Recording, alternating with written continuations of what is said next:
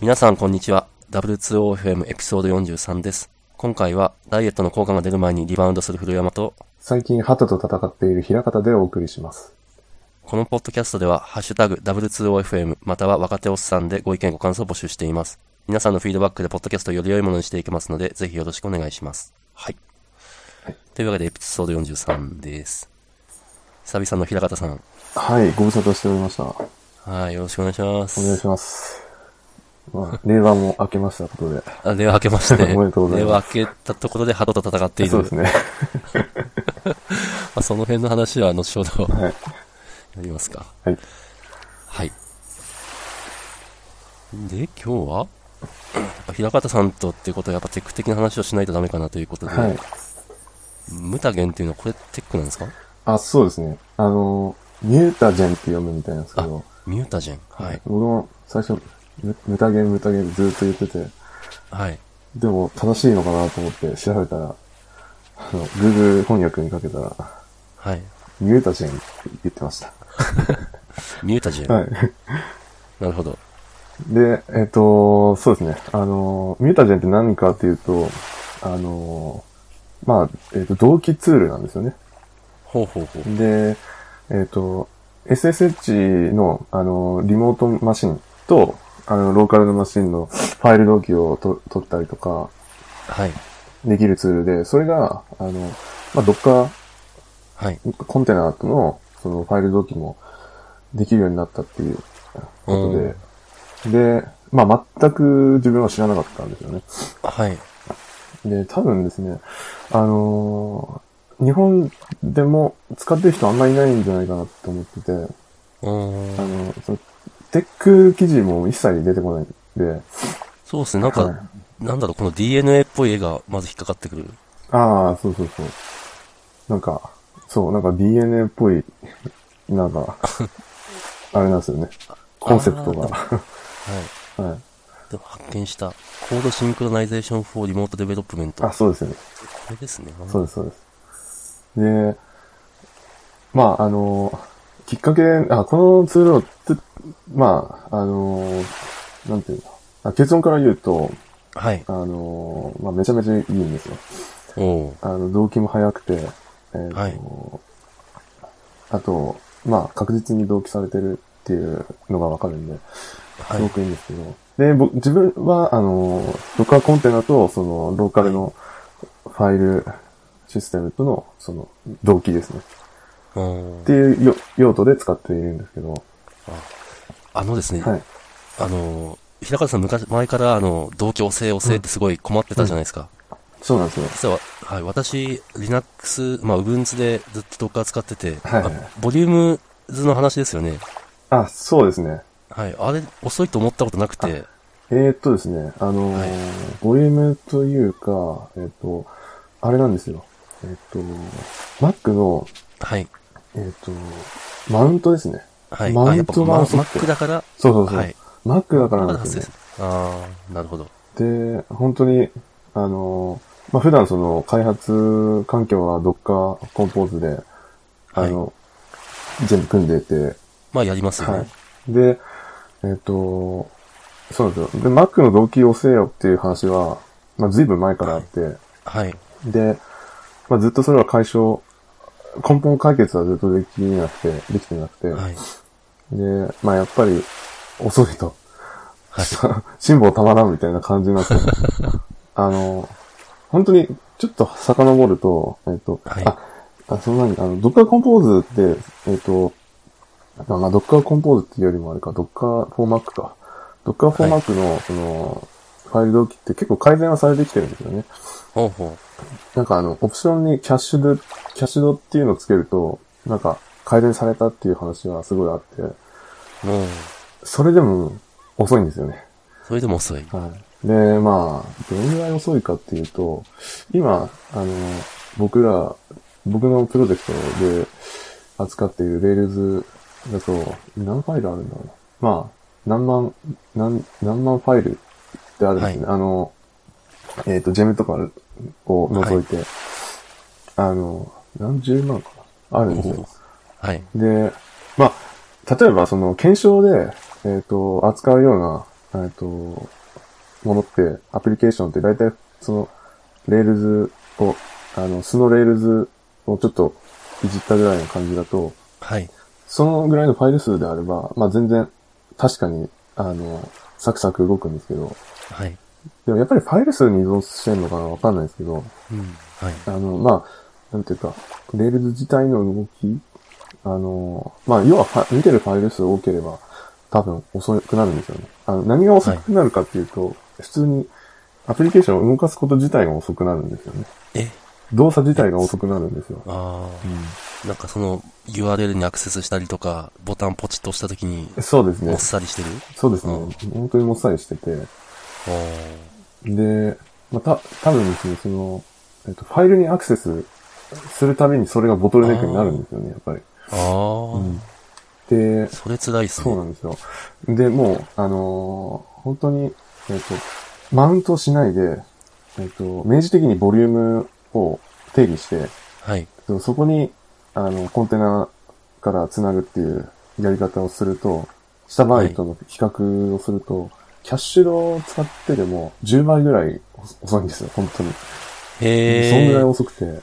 だから、ほん本当に辛抱にたまらん感じなんですけどなるほど。で、なので、で、まず、その、僕らとしては、えっと、まあ、代わりのソリューションを探してたんですけど、それで、はい。 Docker シンクがいいらしいぞっていう、結構見てたんで、はい。で、まず Docker シンクを導入したんですよね。はい。で、まあ、最初は、あの、まあ、ほま、まず、その、遅かったっていう問題が解消されるんで、あの、はい。マウントをししてないんで、劇的に早くはなるんですよね。はい。ただ、ファイルの動機が、どうも、なんか調子が悪い時があるんですよ。で、本当に、ま、なんか突然全く動機されなくなったりして、それは辛い。そうなんですよ。で、あの、まあそうなると、あの、あ、で、ドッカー、あ、ドッカーシンクって、なんか動機用のコンテナが立つんですよね。その、はい。えっ、と、な、なんだ、そのボリュームごとにコンテナが立って、そいつが監視してくれてるんですけど、双方向はのい動機を、あの、へファイル変変更をですね、検知してくれるんですけど、そいつを一回落として、あの、上げ直して、で、ボリュームも一回削除して、作り直して、ああ、それっていで。うのをやんなきゃいけなくて、うんあで、なんかスクリプト組んで、あの、簡単に リセットできるようにしたりとかしてたんですけど、ーはい。それでも、やっぱり、あの、事前に検知できないんですよね。あの、あー今、え、今ちょっと調子悪いぞっていうのを、はい。やっぱりこう気づくのって後からなんで、例えばその、あ送水変更して、で、動かしてみて、あれなんか変わってないな、みたいな。ーはい。それで、次にコンテナの中のファイルを、あの、見て、あ、やっぱり同期されてないって、やっとそこで気づくって感じなんで、もうかなりストレスなんですよね。そうですね。それは辛いですね。そうなんですよ。で、しばらくは、ただ、やっぱり Docker シンクに変わるものって、あんまりなくて、はい。しばらくちょっと目をつぶってたんですけど、はい。まあ、ちょっと、なんとかしなきゃなって、あの、ちょうど今週、あの、思い立ってですね。はい。で、探したら、あの、ツイッターで、あの、ミュータジェンに、あの、変えたらドッカーシンクの時の苦労が何だったんだろうみたいなツイッタへえー、ツイートを見つけて、すごい。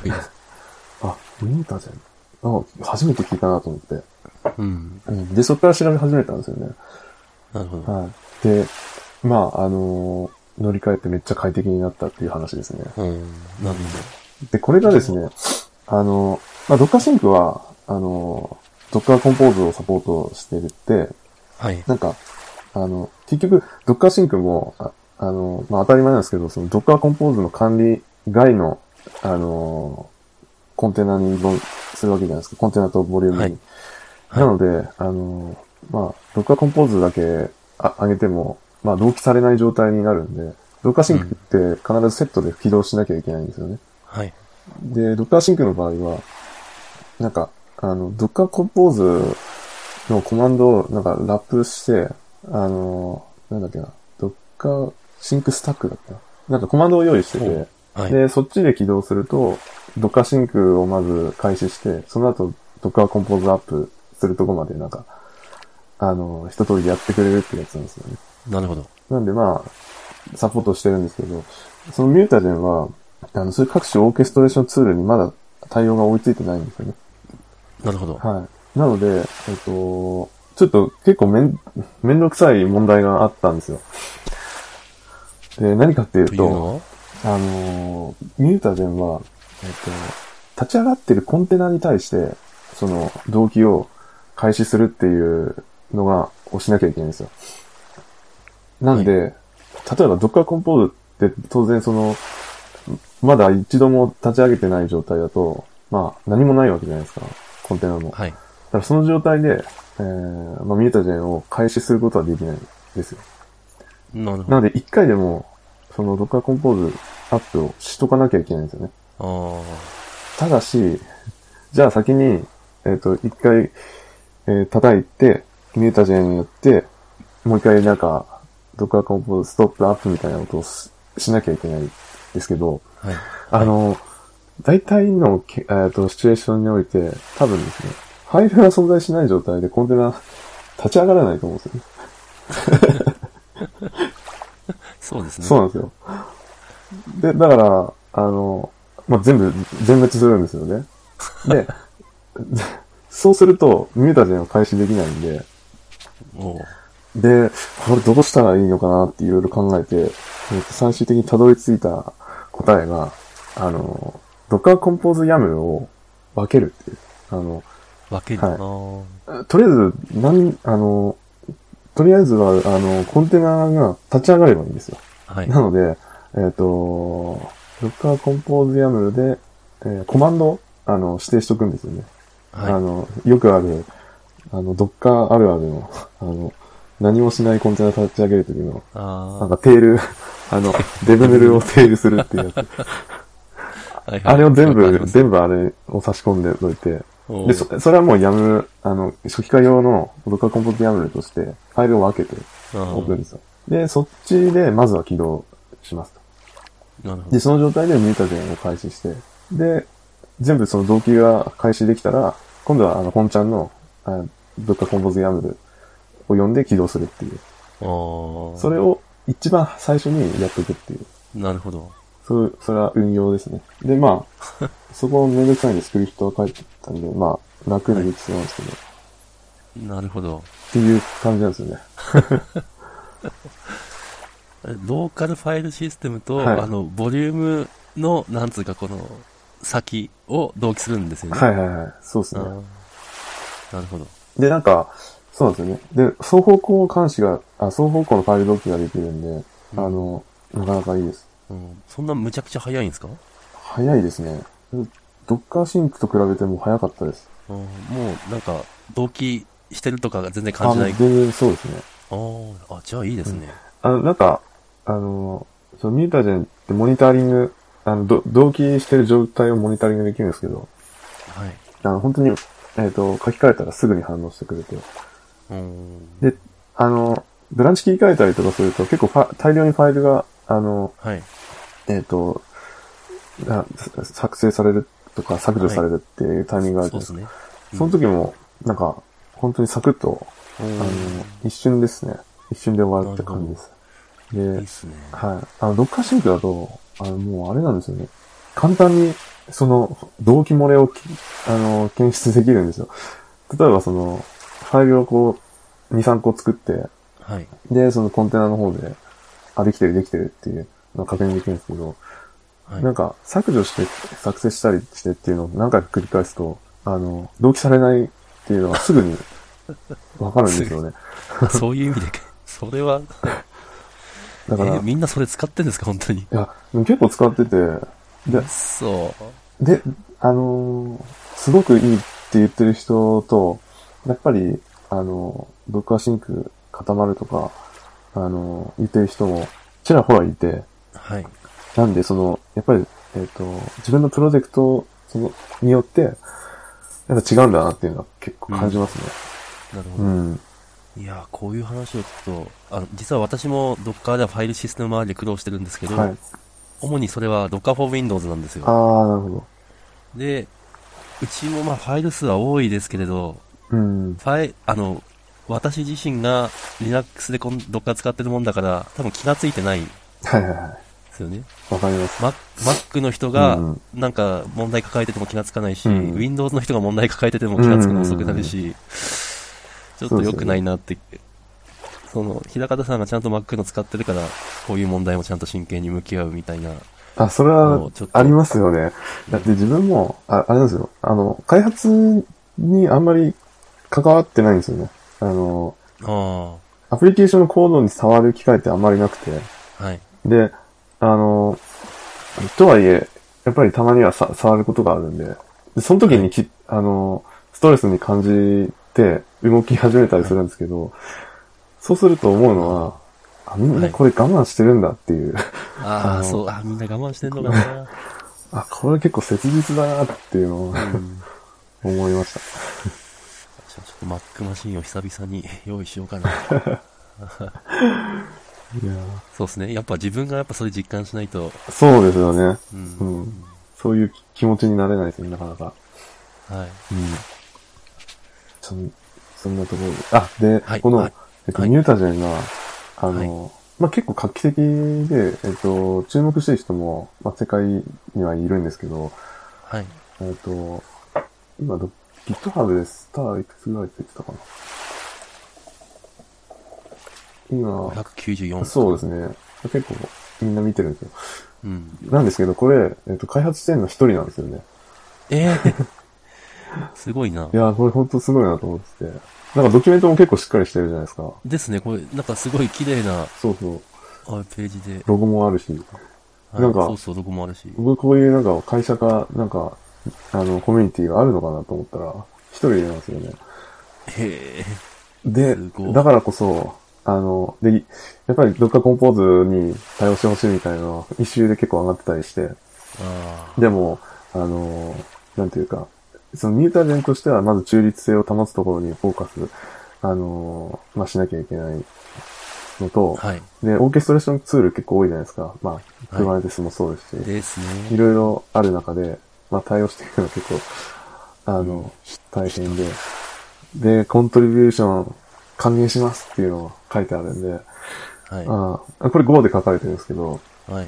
なんか自分結構久々に貢献したいなってすすごい思っ て、ああ、ぜひぜひそ。う、Go、真面目にまた勉強しなきゃっていうああ思った次第です、つね。いに。私もやんなきゃと言いながら全然やってない。ちょっと頑張ってやっていきたいです。はい。 ぜひぜひ。はい。もうなんか、ミュータジェの話題だけで結構いい時間が そうですね。いってますが、はい。い次、次行きますか。はい、お願いします。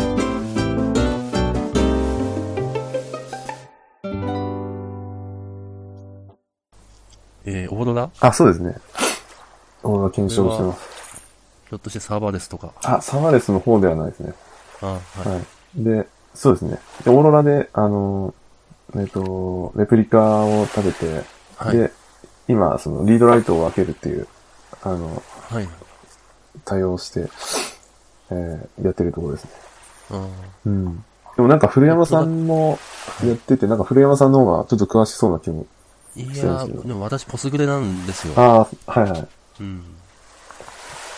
なんか、い。なんか課題とかあるんですか、どう、まだしかも本番運用してないんで、今、うんいまいちよくわかってないのが、はいこれってマルチ AG で使った方がいいの、そうじゃないのっていうのは、あそんっていうのはあれ、オーロラっはていフェードオーバーするときに、あの、レプリカがあると早いっあ、ああ、はいはいはい。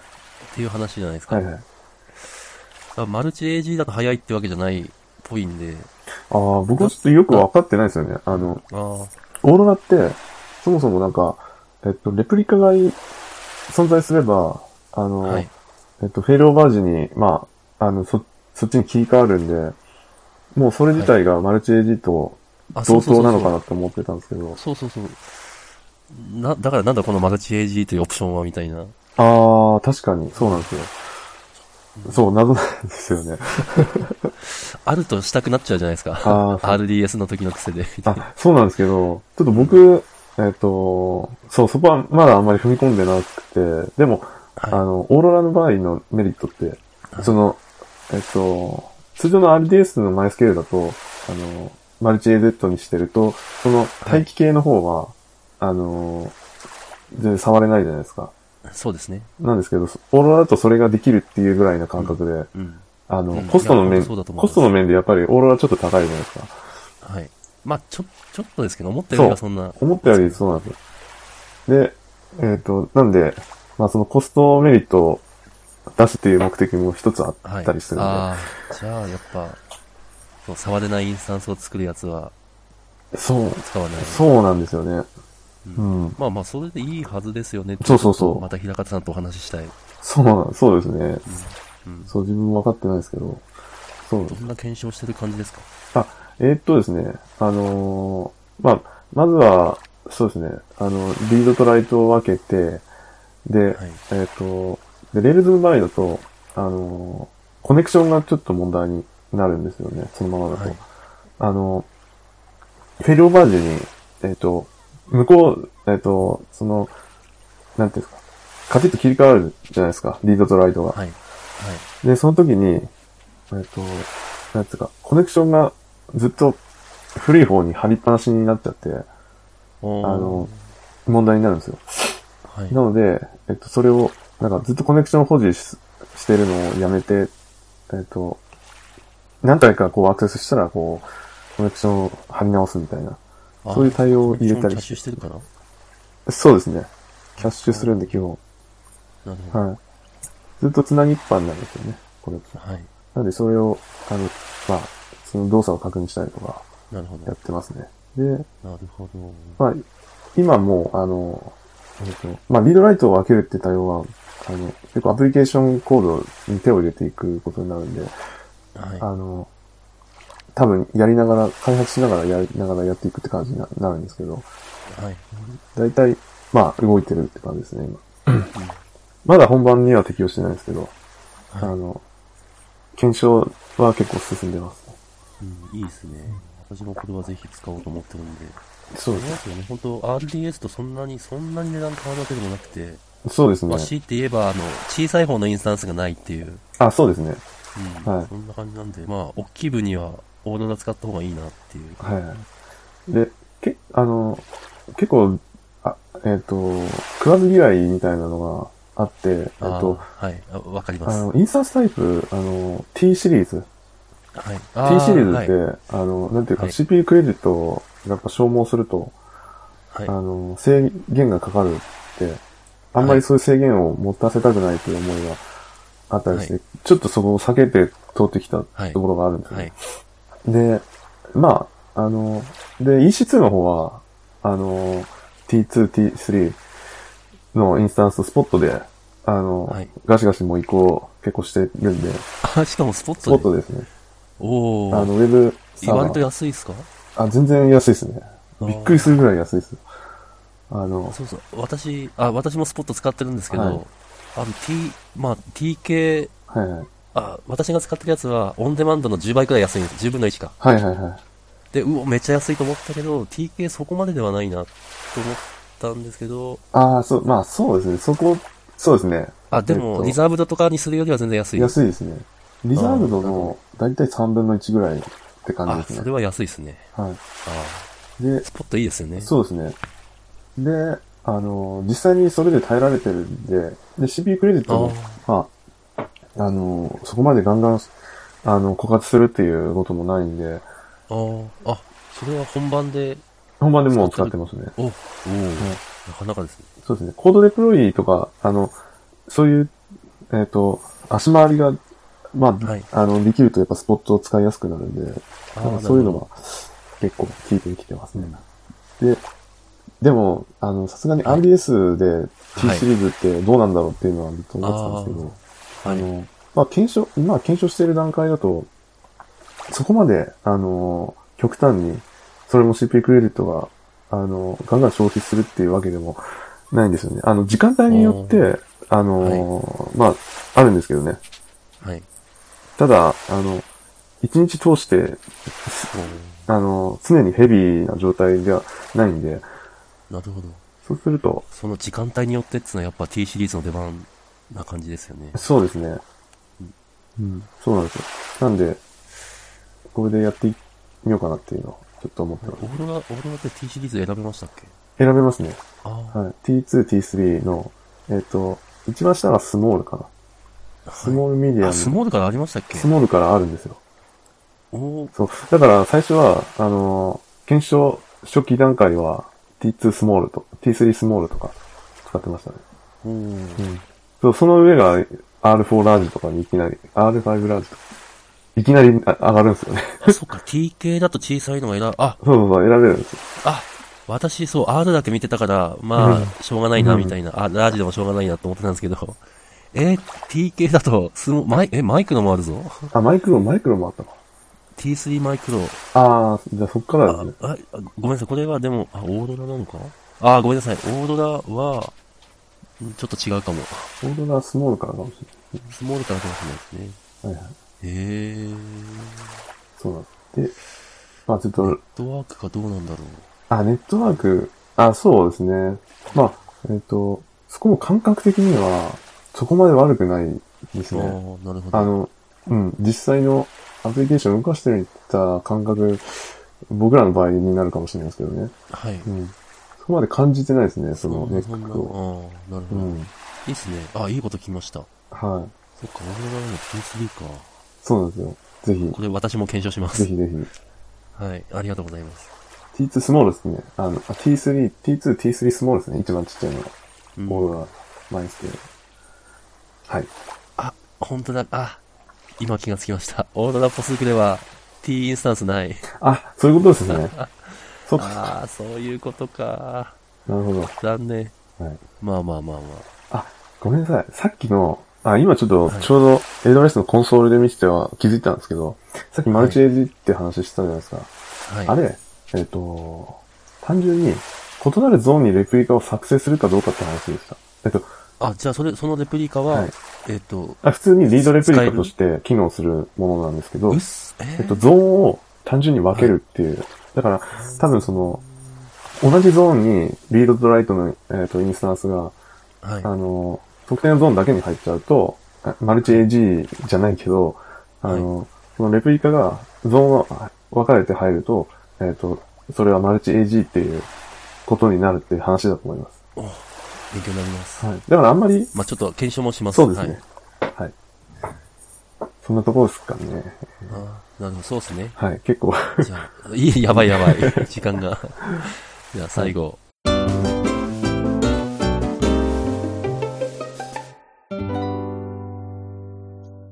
表参道。そうですね。オムスタンド RB の、あの、話ちょっとしたくて、えっと、はい、もちろん、どうぞどうぞ。あの、えっと、自分の会社で、えっと、おもちさんの RB をホストしてて、で、はい。あ、自分会社名あん今まで行ったことないですよね。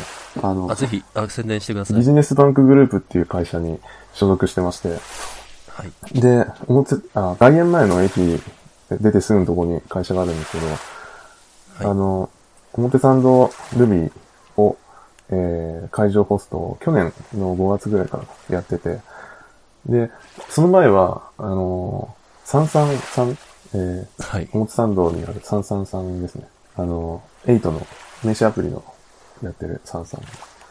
で、えーがホストしてたんですよ、ずっと。はい。で、今は、あの、格付きで、えっ、と、会場、うちと三三さんで、あの、ホストしてるって状況なんですよね。なるほど。はい。で、まあ、自分、あの、Ruby 系の、あの、ミートアップって、本当に参加したことなかったんですけど、あの、はい。それまで。あの、まあ、Ruby の良さ、Ruby のコミュニティの良さっていうか、あの、そういうミートアップの他との違いって、なんていうか、強い人が集まってくるっていう感覚があるんです。強い。あの、結構その、Ruby の有名なジェムとかの、えーこあの、コミッターとか、コントリビューターとかが、あの、普通に、あの、毎回誰かしら会場にいるみたいなおー状況になるんで。で、そうなんですよね。あの、本当に Ruby のコミッターとかもたまに入ったりとか、参加してくれたりとかするんで、あの、すごく勉強になります。いいっすね。で、マッツも来たねあ、そうなんですよね。松さんが突然 来てるぞ、みたいな。 だいぶ、それはいいっすそうね。ですね。で、あの、自分はちょっと家庭事情で、あの、なかなか参加できないんですけど、はい。ちょっと、えっ、と、次回かじその次ぐらいから、あの、リモートで LT をするっていうのに挑戦してみようと、 してます。リモートで LT?、はいおー。なので僕が自宅から、あの、ビデビデオチャットで LT をするっていう。なかなかですね、それ。え、それはリモートで聞けたりするんですかあ、リモートで聞くっていうのも、まあできますね。あの、たまにやってもらったりすることもあるんですけど、誰かにそうこでう、すかあの、ちょっと会場の、あの、邪魔にならないところに PC 置いておいてもらって、あ繋いでおいてもらうとか。あ。 それぜひ、とリモートで LT してるのをリモートで、ちょっと、見せていただく。ちすごいな。 どょっと私も家庭の事情でなかなか、あの、外に出るのが、まだ厳しいところがあるんで。はい。はい。なので、ちょっと、あの、あお時間ある人は、ちょっと、あの、コンパスでチェックしてもらうと、嬉しいです。はい。はい。了解です。あの、後で URL 貼っといていただけれあ、ば。わかりました。はい。了解です。はい。お願いします。はっいていうところですかね。はい。はい。ですねじゃあ、どうもありがとうございました。ありがとうございました。はい。後半もよろしくお願いします。お願いします。はい。